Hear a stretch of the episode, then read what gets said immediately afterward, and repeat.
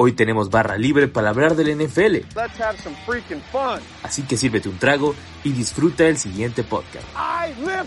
Solo recuerda, si tomas, no manejes. Esto es Barra Libre NFL. let's get ready to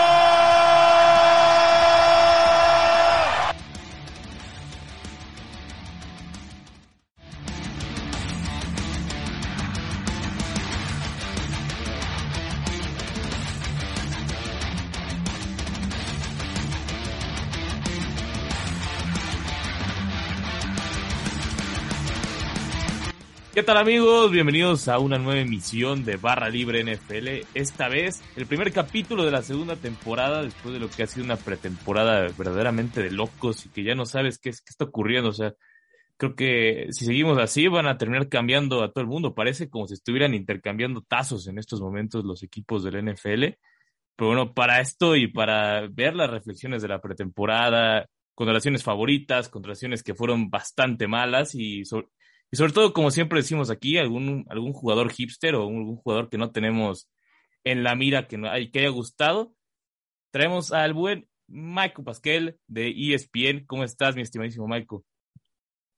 Alex, muy bien, muchas gracias. Y bueno, como lo comentas, ¿no? Una temporada baja sumamente movida, sumamente interesante. No recuerdo días tan atractivos como lo que hemos tenido. Estamos seguros que todavía nos esperan días más movidos, pero pues encantado de estar aquí contigo y sobre todo de hablar de la mejor liga deportiva del mundo. Lo dices bien, la mejor liga deportiva del mundo. Digan lo que digan, esta es la mejor liga y lo demostraron la pretemporada, ¿no? O sea, increíble cómo te mantuvieron todo el tiempo. O sea, recuerdo, podías ir al baño y traspasaban a Tyreek Hill. Te ibas a comer, Davante Adams. Hacías lo que hacía Russell Wilson. Entonces, es increíble lo que ocurrió. O sea, o sea, no hay forma de que, de que esta no sea la pretemporada más loca que hemos vivido sin duda alguna, ¿no? Y todavía hay eh, movimientos que faltan para por verse, ¿no? ¿Qué va a pasar con Jimmy Garapolo? ¿Qué va a pasar con Baker Mayfield? Tyron Matthew, en fin, hay jugadores todavía interesantes que están buscando equipo y los siguientes días o semanas igual de interesantes suenan que los pasados. Sí, no, se vienen, se vienen días muy interesantes, o sea, es, que es increíble. no, ¿Qué podría pasar también? Pues, es que alguna superestrella cambió el mercado por completo, ¿no? Creo que ese es el tema, el tema real, cambió por completo todo y creo que viene también el tema de los Rams, lo que hicieron en la temporada pasada, trayendo a grandes estrellas y demostrando que así también era la manera de ganar. Que apareció y para muchos equipos se les prendió el chip de que por ahí también existe, ¿no? Todo es aguantarte y pensar a futuro y demás. Que muchos equipos y gerentes generales comenzaron a pensar en la mentalidad de, pues yo para qué quiero las picks, ¿no? Total, totalmente de acuerdo, ¿no? ¿Sabes lo que más me llama la atención? Yo no recuerdo una división tan competitiva, por lo menos en la posición de quarterback, ¿no? Como vamos a ver el oeste de la conferencia americana. Tienes a Russell Wilson, campeón de Super Bowl. Justin Herbert, que es una promesa y no tarda en ganar un Super Bowl para mi gusto. Y tienes a Pat Mahomes, MVP y también ya campeón de Super Bowl. Y Derek Carr, que bueno, no, no, es de los mejores quarterbacks de la liga, pero es un sólido quarterback, ¿no? Te puedo decir que Derek Carr puede estar entre los mejores 11, 12 quarterbacks de la liga. Entonces, los clases de juegos que vamos a tener con esta edición, agrégale que está ya Khalil Mack con los Chargers, Devante Adams con los Raiders, por supuesto, como, platicamos, Russell Wilson con Denver, en fin, nos espera una gran, gran eh, rivalidad, grandes partidos que, bueno, por eso insisto, ¿no? Como la NFL no hay dos. no va a haber nunca dos como la NFL. Y esa, esa división, literal, ya por algo le llaman ahora la división All Pro. Creo que sí, tiene, tiene todo para, para hacer eso. Pero bueno, ahora ya hablando, ¿tu contratación favorita cuál crees que haya sido? ¿Sí? ¿Fue Russell Wilson o otra más te gustó? Mira, hay muchas, ¿no? Por supuesto, la de Russell Wilson para mí es un serio candidato a ganar la división los Broncos, ¿no? Aunque claramente los favoritos hoy en día son los Chiefs por Mahomes y lo sabemos el gran quarterback que es, pero creo que sí le va, le va a afectar mucho el juego vertical que tiene con Tyreek Hill, ¿no? Entonces eso creo que le va a afectar, pero eh, lo que me voy a quedar es con Devante Adams a los Raiders, ¿no? Ese, ese movimiento creo que ese receptor es el que le faltaba a, los Raiders. Pasaron a playoff, pero sabemos que no hicieron mucho, se fueron en la primera ronda eliminados por los Bengals que acabaron pasando el Super Bowl, pero imagínate, con Hunter Renfro y pones a Devante Adams del otro lado, la clase de receptores que, esperas, ¿no? Y por otro lado tienes a Darren Waller, uno de los mejores alas cerradas de la liga. Creo que va a ser un, un tándem muy importante de receptores, con un, combinado con un gran ala cerrada, lo que vamos a ver del lado de los Raiders, ¿no? Y ahora sí es el momento para Derek Carr. Ahorita ya no hay excusas, tiene una sólida línea defensiva, tiene, digamos, un buen juego terrestre en el otro mundo, pero tiene bueno Corey con Jacobs, pero esta llegada de Devante Adams veremos de qué está hecho Derek Carr y me gusta mucho lo que pueden hacer los Raiders, ¿no? Sí, y casi nunca se traspasa al mejor receptor de la liga, es muy complicado que esto, que esto llegue a ocurrir lo de Davante. O sea, cuando se empieza a dar la noticia eh, que podría los Raiders, primero, primero como que se, se mucha gente se lo, los tomó por sorpresa y dijeron, espera, ¿qué, ¿qué, está haciendo Green Bay de, de, un lado? No, por el otro lado, ya cuando ves lo de los Raiders, y de Davante Adams también tiene, tiene muchísimo sentido que él se fuera. O sea, entendía las razones de, a ver, ¿quién te va a dar la estabilidad que necesitas? Porque Davante Adams quiere ser Hall of Famer, ya lo he dicho varias veces, que esa es una de sus grandes intenciones. Pues imagínate, Aaron Rodgers firma por cinco años, digamos, en, en Green Bay. Que Aaron Rodgers juegue cinco años, hoy ya no lo creo, como, sea, como se ha estado comportando, es probable que más juegue dos años y eso ya perjudica a Davante Adams que firmó cinco. Entonces, yo creo que también él lo pensó así de ese lado, así de, ¿qué me da más estabilidad? Irme con alguien que ya conozco, que sé que le queda mucho tiempo en la liga y que aparte me van a pagar bien. En, fue el mejor pagado como por una semana, pero por ahí estaba lo de Davante Adams. Que tenía, tenía sentido para todos esa negociación y también para Green Bay el momento de que dijo, bueno, sí te vas, pero no te vas gratis. Obviamente Green Bay ya no es, pierdes muchísimo valor sin Davante Adams, pero también esa era la manera que tenían que hacer para, para sacar algo por, ser el mejor receptor de la liga. Sí, estoy de acuerdo contigo. Si lo ves desde el punto de vista económico, que pues muchas veces hay que verlo así porque al final el jugador es, tiene que ver por el bienestar suyo y de su familia, ¿no? Pero ¿cuál es el sueño de todo jugador? Pues ganar un trofeo, ¿no? Y yo creo que jugar con Aaron Rodgers te daba mucho más posibilidades de ganar un Vince Lombardi que jugar con Derek Carr, con todo el respeto a Carr, que es más un buen quarterback, pero no el nivel de Aaron Rodgers. Aaron Rodgers volvió a ganar MVP de la liga, estamos hablando de la clase élite de la NFL, entonces yo sí creo que Adams, de, para haber ganado un Super Bowl, se tuvo que haber ganado, quedado en Green Bay. Ahora, no estoy diciendo que no lo pueda lograr con Raiders, simplemente no es el mismo nivel de mariscal de campo y más lo que ya hablamos, ¿no? Que está en una división sumamente competitiva y agrégale también la conferencia.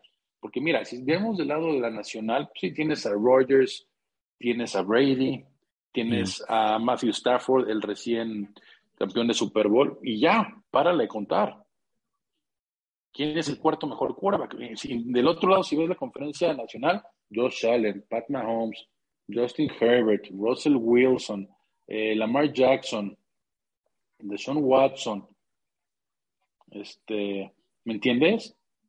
hay, hay, hay, este, hay, hay, hay muchísimo nivel en la conferencia americana, lo que se hace que sea mucho más difícil poder eh, llegar al Super Bowl y más, y más ganarlo. Y por supuesto, Joe Burrow, ¿no? El último jugador que representó la conferencia americana en, en, Super Bowl. Entonces, yo sí creo que en el punto de vista deportivo, para mí Devante Adams tuvo que haber quedado en Green Bay. Y ok, si quieres un año más y ya después buscas eh, quedarte en buscar un equipo como los Raiders o el que tú quieras, ¿no? Porque al fin de cuentas, excepto una lesión que por supuesto corres el riesgo, vas a ser pagado y vas a ser pagado muy bien.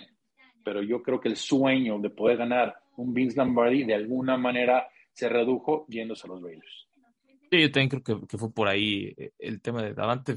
Obviamente fue monetario. Y es, raro, ¿no? La percepción de la gente, porque la gente creyó que, que el egoísta en toda esta situación, o sea, y al criticado fueron Rodgers, cuando pues realmente aquí no fue, entre comillas, el malo de la situación, ¿no? Creo que pues fue, fue decisión de Davante, ¿no? Rogers no tuvo nada que ver eh, en ese tema. ¿Y tú cómo es, ¿sí crees que Aaron Rodgers sabía antes o crees que, o sea, qué pasó ahí?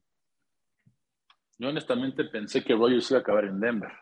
Yo también Cuando se dice que Rodgers se firma con, se queda con Green Bay, luego, luego prácticamente Russell Wilson se da la contratación a Denver, ¿no? Pero yo sí creo que Rogers tenía una idea. Yo creo que eh, Brian Kurenkunst, el, el GM, el gerente general de los Packers, lo está involucrando en las decisiones en el equipo. Claramente se dieron cuenta que la decisión con Jordan Love no fue la correcta.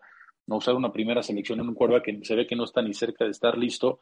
Entonces dijeron, yo creo que la, forma de Green Bay de actuar de tanto del coach como del gerente general, hoy sabes que nos equivocamos en esta decisión, pero al fin de cuentas queremos en ti, queremos que tú seas parte de las decisiones importantes del equipo. No que las tomen, sino que lo consideren para tomar decisiones. Y yo sí creo que sabían que corría el riesgo, no que ya se iba a ir, pero sí corría el riesgo que Devante Adams iba a ir. Ahora, ¿qué receptores tiene Green Bay? Lazard. Por eso, pero porque Mar Marqués Valdés se va a ir. Sí, exacto. ¿Me, me explico? Entonces, Randall Cobb, Randall, ¿cuántos años ya tiene Randall Cobb? Claramente ya su época gloriosa, por decirlo así, con Green Bay ya pasó. Por eso salió y regresó porque Rogers lo pidió. ¿Me entiendes? Dices de Allen Lazard, pero no está. Mary Rogers, ¿no? Joan Winfrey, en fin, no hay muchas opciones. Veremos qué puede hacer Aaron Rodgers sin Davante Adams. Yo me imagino que Green Bay se tiene que enfocar en el dar una camada muy buena de receptores, pero sin ninguna, eh, pues no, no, no, ningún receptor va a poder cubrir el huecote que dejó Davante Adams, sea en, agencia libre o sea en, ahorita en el draft. Sí, aparte, realmente, el tema es, o sea, si las opciones de agencia libre realmente son muy cortas. Jarvis Landry y y quizás Odell, pero el tema con Odell es que sabes que no va a jugar la mayoría de la temporada, entonces de qué te no sirve tanto para algunos equipos tenerlo, sobre todo porque sabes que le vas a tener que pagar bien por lo que ya demostró el año pasado, a menos que seas los Rams, creo que es muy complicado agarrar a Odell Beckham en estos entonces en este tiempo y por ahí la otra opción sería pues, Olave, London, Garrett Wilson no creo porque seguramente se va a ir antes o sea, es complicado, pero sí van a encontrar. Aparte que si algo le ha, salido bien a Green Bay es encontrar receptores eh, en la era Rogers, en ya sea rondas bajas o demás. Y, ahora con una primera tienen que hacerlo. Y si, llegaran a no draftear un receptor, ahí es donde sí yo creo que hay, un tema extraño. Pues que mira, tienes lo que acabas de mencionar, ¿no? Chris Olave, Jared Wilson, está también el de USC, de los troyanos, Drake London. Pero Green Bay, estos jugadores van a ir antes de la selección número 20. Green Bay no tiene selección, creo que es hasta la 24, 25, 26. No recuerdo exactamente cuál es la selección de Green Bay. ¿no? Probablemente te puede llegar un Jahan Dodson, el receptor de Penn State, eh, Jameson Williams, Alabama, pero hasta ahí. de los grandes para mí, que para mí el mejor de esta clase viene siendo Chris Olave, de Ohio State, Garrett Wilson, su también ex compañero de la universidad, y Drake London, ¿no? Que se espera mucho de él. Pero bueno, a bien le cuentas, mira, el, yo creo que un receptor lo hace el quarterback. Mientras Aaron Rodgers te esté lanzando, creo que puedes eh, mejorar y mucho en su posición. Lo vimos ahorita, lo hemos, dicho, lo hemos visto a través de los años con los que ha jugado Aaron Rodgers, pues bueno, suben mucho su nivel. Tal vez el Randall Cobb jugaba muy bien con Green Bay, salió de Green Bay, estuvo por Dallas, otros equipos, no hizo absolutamente nada. Regresó a Green Bay y bueno, no es el Randall Cobb que estábamos acostumbrados a ver, porque de alguna manera, quieran o no, Devante Adams lo pacaba. Sí, sí, claramente. Y ahora, hablado de contrataciones horribles, o sea, o que no, no hayan salido bien, yo digo, aparte de la de Christian Kirk, más bien por lo que se pagó, ¿cuál ha sido la que no te ha gustado, que te ha quedado como ese síntoma de no, no entiendo por qué está haciendo esto? Pues mira, lo de Christian Kirk es increíble lo que le pagaron, ¿no? La verdad, yo sí, yo sí me quedé sorprendido lo que le pagaron a Christian Kirk. Pero bueno, es un sólido receptor, no digo que no. ¿no? tuve la oportunidad de entrevistarlo el año pasado, se ve una persona disciplinada, con ganas, entregada, pero nunca tiene una temporada arriba de mil yardas. Entonces, pues, dejó mucho que decir y lo único que hace es inflar el valor de la posición. Pero bueno. aparte, pues, como que salió de ahí, ¿no? O sea, paso de Christian Kirk, luego luego ocurre lo de Davante Adams y luego ocurre lo de Tyreek Hill. Creo que sí, o sea, sí hay relación entre lo que hizo Christian Kirk, porque obviamente eres Tyreek Hill y ves que cobras menos que Christian Kirk. Creo que no hay manera de que no te pese, para empezar. Pues sí, o sea, sí, sin embargo, es lo que es el mercado y es lo que el dinero que tiene Jacksonville y siendo Miami no tienes ese capital para pagar, ¿me explico? Sí. Pero bueno, por otro lado, la verdad, hijo, tengo las dudas con Deshaun Watson, ¿no? Sabemos la, calidad, el tipo de quarterback que es, pero estamos hablando ya de la parte extracancha. ¿no? Cuando tienes 20 demandas en tu contra es por algo. No es cualquiera, no son una, no son dos y no son tres. Entonces creo que ese tema de alguna manera pesa, pesa y a ver cómo lo va a manejar Cleveland. No sé, probablemente lo van a suspender porque yo creo que la NFL va a seguir investigando y yo creo que, bueno, se la jugaron los Browns, honestamente se la jugaron, ¿no? a ver, el talento no lo dudamos. Sin embargo, lo que pasó extra cancha es lo que mm, todavía hay ese, ¿qué habrá pasado? ¿Qué pasó, no? Sí, y aparte, hoy nuevamente se abrió otro caso a él, entonces, como pues evidentemente hay algo, o sea, abrieron otro criminal por el tema de, de lo que hizo con otra masajista, donde ya excedió un límite físico, entonces a ver si siquiera, si siquiera otra vez regresamos a lo mismo que estaban antes del trade, si siquiera vuelve a jugar o algo, lo de Sean Watson es, es demasiado grave, se equivoca Cleveland, aunque ya sabemos Cleveland ya tenía Karim Hunt con una situación similar, más no igual, o sea, igual nunca había pasado, o sea, si lo dices, más de 20 si es, o sea, algo hay, evidentemente, se la jugó Cleveland, cuando esté en la cancha seguramente pues, no creo que le, vaya, le vaya mal, pero todo lo que se han traído de, de, media mal y de otras cosas que ha salido para, para Cleveland, que no, no valía tanto el hacer la contratación. Y sobre todo ese tema de hacerlo que se ha garantizado el dinero, porque eso también te habla de pues, cómo están pensando. Eso es, quiero ganar sin, sin que me importe nada, o sea, no me importan las personas, a mí me importa ganar. Exactamente. Entonces, bueno, será interesante, ¿no? Lo que ahora sí que los Browns, el dueño Haslem salió a decir, ¿no? hicieron su investigación y entienden la situación y se investigaron antes de tomar la decisión, pues bueno, veremos si, si le sirve, pero lo que es una realidad es de que pues, está el riesgo, ¿no? Está el riesgo de todo, todas las demandas que ha tenido encima y como dices, hoy justamente se abrió otra, entonces algo, algo no concuerda y bueno, por eso esa contratación a mí no me encanta, pero bueno, cuando das tanto capital, tantas primeras elecciones por algo, tienes que estar bien informado. Yo estoy seguro los Browns que hicieron bien su investigación y por algo tomaron esa decisión, pero en lo personal a mí no es una decisión que me, que me, que me haya gustado. ¿Y sabes cuál es otra que me llamó mucho la atención? La de Randy Gregory. Randy Gregory ya estaba en Dallas, estaba muy consolidado, muy armado, y de la nada, ya cuando se había anunciado que se quedaba en Dallas, no, ¿sabes qué? Me voy a los Broncos. Entonces, no sé, la forma como se manejó eso no me encantó, insisto, es más también extra cancha, pero bueno, al final de cuentas creo que Randy Gregory con Bradley Chubb y esa defensiva va, van a dar frutos para el equipo de Denver, sin embargo la forma en cómo se dio no fue la adecuada. Sí, claramente no, no fue adecuada y también lo de Dallas es, es una pretemporada mala, realmente de Dallas, ¿no? Muy, muy, muy, muy mala. perdieron a, a Mari Cooper aparte por, por una quinta y luego lo peor es que Cleveland les enseñó lo que tendrían que haber hecho lo reestructuraron luego, luego, así como llegó a Mari Cooper, le reestructuraron su contrato y liberaron muchísimo dinero. Entonces fue como, Dallas lo pudo haber hecho, o sea, evidentemente sí lo pudo haber hecho. Y luego pierdes a Cedric Wilson, mm, mm, pues sí retienes a Michael Gallup, pero Michael Gallup, igual que Odell Beckham, se va a perder gran parte de la temporada por la lesión que tuvo. Entonces, ¿qué va a pasar? O sea, gran parte de la temporada van a tener a, a Lamb y Dalton Schultz, y para de contar, ¿no? Y también perdieron a Connor Williams, a Randy Gregory, como decíamos perdieron realmente demasiado Dallas y lo peor es que no hay reacción, o sea, no, no se ve como que estén queriendo hacer algo, busquen jugadores. Mira, lo de Cowboys, sí entiendo la esperación de su afición, hay una gran afición en México por ellos. Y sí, insisto, ¿no? Lo de Amari Cooper, por supuesto, va a afectar. CD Lamb para mí es un gran receptor, de de los mejores que 10 de la liga, sin duda alguna, o hasta menos. Eh, creo que Michael Gallup puede de alguna manera suplir a Mike Cooper, porque para mí Gallup la temporada pasada fue el número uno, ¿no? Pero fuera de, de los receptores, tiene, el juego terrestre también ha dejado mucho que desear, ¿no? Lo que ya le pagaron a Zeke, bueno, tienes también a Tony Pollard, entonces, pero todo va en base al quarterback. Esta liga, si no tienes un buen quarterback, no va a funcionar.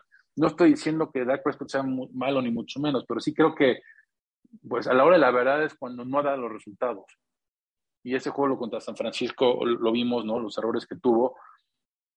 Dallas, mientras su quarterback no pueda dar ese paso importante, no creo que llegue a, mucho. Me refiero mucho a un campeonato de conferencia. Eso es lo que este equipo espera y esto son aspiraciones. Que pueda ganar la división, sí, porque hay que ver la división en la que está. Nueva York, Washington, Filadelfia, de los peores equipos de la liga. Y no dudo que los Eagles vayan a dar un brinco importante. ¿No? Nueva York y Washington, Washington con Carson Wentz veremos. Daniel Jones no le creo en los Giants. Pero ¿qué? Gana la división con 10, por decirte, ¿no? Con 10-7. Y ya había, este, nos dimos cuenta la temporada pasada que llegó San Francisco y, digo, se les complicó al final a los 49ers, pero prácticamente todo el partido lo ganaron con amplio margen. Pues Dallas, mientras no tenga un buen quarterback y también como coach Mike McCarthy, no sé qué tanto pueda ayudar. Mira, yo es lo que sí creo, y prácticamente lo voy a afirmar un año antes. No sé si hay acuerdo de palabra, pero yo sí creo que Sean Payton va a ser el coach de los Cowboys la próxima temporada. O sea, en un año me refiero. Sí, eh, McCarthy, que me tocó verlo demasiado en Green Bay, los errores que cometió con los equipos que sí, que llegó a tener y demás, que fue un, equilibrador para que Dallas tampoco pudiera llegar muy lejos. Y, todos pensamos, si algo iba a hacer mal Dallas, iba a ser con McCarthy. Y al final sí, sí tuvo que ver, pero es increíble, ¿no? Que hayan pasado por todo esto, que luego no puedan resolver, que no tengas al head coach. Es increíble lo de Dallas. Con eso también lo de, Sean Payton fue, pues es que sí fue extraño la manera en que salió. creo que ese retiro es, igual, que el de Brady. Sabías que lo hicieron, pero sabías que no les creías. Exactamente. Entonces, bueno, será, será, interesante ver qué sucede. ¿no? Yo creo que Sean Payton es un muy buen coach, muy diferente a McCarthy. Al final de cuentas, los dos tienen un anillo Super Bowl, pero hay una diferencia para mí importante. Y todo se va a definir en la, parte del quarterback. Un quarterback te va a llevar a ese, a ese gran paso, ¿me explico? No es fácil encontrar un quarterback en esta liga, es difícil. Creo que Dak ha demostrado que puede ser un sólido, buen quarterback, pero no va a ser, para mi gusto, del élite. No creo que puede comparar con Brady, con Rogers. Podemos meter a Pat Mahomes y Josh Allen, aunque su carrera ha sido cortas, ¿no? hasta el momento, pues ya demostraron lo que pueden hacer. Uno ya tiene anillo de Super Bowl. todavía lo veo lejos de llegar a, ese nivel, ¿no? Depende mucho del juego terrestre. Recuerda su temporada novato, cuando sí que Elliot estaba corriendo, fue el mejor corredor de la liga en yardas. Bueno, pues eso le ayuda para el play action. Pero cuando no está funcionando el juego terrestre, ¿qué, pasa? Hasta el momento no, no, no, ha, no, no nos ha comprobado que puede ponerse el equipo al hombro. Entonces, en fin, Estamos todavía faltan mucho, igual puede haber más movimientos, pero sí creo que los Cowboys podrán ganar la división, sí, no digo que no, claro que la pueden ganar, además son favoritos para ganarla, pero hasta ahí, no, no un equipo que pueda llegar más lejos. Y es más, deberían, digo, su único contendiente realmente son, es Filadelfia, que, que lo decía, se tienen tres picks de primera ronda, pero, o sea, con que peguen uno y que uno sirva para hacer titular bastó para ser un equipo bueno de esa división. Así de mal está realmente el tema y también la conferencia en general. Decíamos hace rato, pues, ¿quién, quién es el que está abajo de, de, los grandes cuatro, más bien quién es el cuatro de esa, de esa, de esa conferencia. Es complicado. Entonces, por ahí incluso hasta Dallas le puede terminar saliendo con un par de buenas decisiones que les favorece, porque si estuvieran en la americana, ni en broma podríamos hablar de Dallas como uno de los mejores. que te gusta? eh, ocho, nueve equipos incluso. No, ni cerca. No, no, no. Pues la realidad es, es también de la Nacional. No es un equipo que tampoco muy limitado, ¿no? ¿no? Que es un equipo que puede y debe ganar la división, hoy como están las cosas. Pero sí, tú hablabas de que, ¿no? Del pick y a ver quién selecciona y que tienes, puedes tener pues, con tantos números de picks como eh, los Chiefs van a tener dos y Philadelphia va a tener dos y, los Giants, lo que tú quieras pero fíjate, los quarterbacks interesantes que han sido seleccionados en los últimos años. Vente del 2015 para arriba, ¿no? Tienes a Jermaine Winston, que ya no está con Tampa. Tienes a Marcus Mariota, que no está con Tennessee. Tienes a Carson Wentz, que no está con Filadelfia. Tienes a Jared Goff, que no está con Detroit. Baker Mayfield ya no está con los Browns. Mitch Trubisky ya no está con Chicago. Entonces, no, o sea, ser seleccionado uno, dos, tres, bueno, en la primera ronda no te garantiza absolutamente nada. Nada. Y ahorita ya no, Entonces, no es garantía. Eso. No, no, pero ni cerca de ser Ni cerca. mira, lo, de Zeke también, ya hay que comenzar a ver cuánto le ha costado a Dallas. O sea, el le ha costado demasiado por el contrato que, le dieron. O sea, fue. Sí. O sea, fue ridículo la cantidad. Y luego el tema es cómo lo han mantenido. O sea, pagar eso por un corredor hoy en la NFL ya no, no sucede. O sea, en los noventas lo podría creer, pero ahorita es increíble que pagues eso por un corredor y que aparte ni siquiera reestructuran tanto su contrato para bajar el impacto ni nada. O sea, ahí lo mantienen a, a. Y ve ya cuántos jugadores les ha costado. O sea, ahorita, digo, los casos más recientes son Mary Cooper, Gregory y, Cedric Wilson incluso y compañía. Pero alrededor de los últimos tres años le ha costado jugadores a Dallas que podrían ser interesantes o que se han ido a otro lado si lo han hecho bien. Eh, es increíble lo que, lo que han hecho por mantener, yo creo que esta es la idea de, de Jerry Jones de creer que en sí que Elliott tiene a un, a un Evit Smith 2.0 que evidentemente no es. Sí, la verdad es, es interesante lo que va a pasar con, con, los Cowboys, pero bueno, al final de cuentas, esto, van a ganar la división, yo creo, y a ver qué, qué sucede más adelante. Pero bueno, con esto llegamos al final de Barra Libre NFL el día de hoy. Muchísimas gracias, Michael, por haber estado por acá. Y espero que nos veamos pronto un día para hablar más de NFL. Pero bueno, pues Alex, te agradezco mucho por la invitación. La verdad la pasé increíble contigo hablando americano. Ojalá no sea la primera. Ojalá se repiten más invitaciones, sobre todo cuando esté la temporada. Y pues encantado de estar aquí contigo. Muchísimas gracias, Michael, y, y nos vemos la próxima semana por acá en Barra Libre NFL.